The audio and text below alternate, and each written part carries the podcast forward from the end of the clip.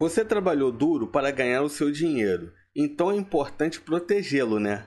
Infelizmente, o mundo financeiro é cheio de riscos e fraudes.